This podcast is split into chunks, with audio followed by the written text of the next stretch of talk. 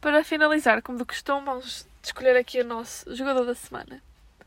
Uh, muito rapidamente, Aris Seferovic, dois golos, é o responsável principal pela vitória do Benfica contra o Farense e, portanto, a minha escolha só poderia ser ele. Estamos a falar de um jogador muito criticado pela massa adepta do Benfica, mas a verdade é que Jorge Jesus apostou nele. Jorge Jesus mandou Vinícius embora para manter a aposta em Seferovic e, neste momento, Seferovic joga pelo treinador, joga pelo Benfica e uma vez mais provou que está aqui e está aqui para dar a luta contra os críticos e acima de tudo a lutar pelo Benfica. Na minha opinião, o jogo da semana foi Rodrigo Pinho, por ter contribuído diretamente para o resultado mais chocante da jornada, com a vitória do Marítimo por 3 a 2 no Estado Dragão. É um jogador que não finalizador nato, um bocado nunca lhe deu devido valor, um jogador muito underrated, mas eu acho, como já disse no, no tema Porto, é um jogador que tinha lugar num plano, numa equipa melhor, num futebol mais bonito, como o Boa Vista, por exemplo,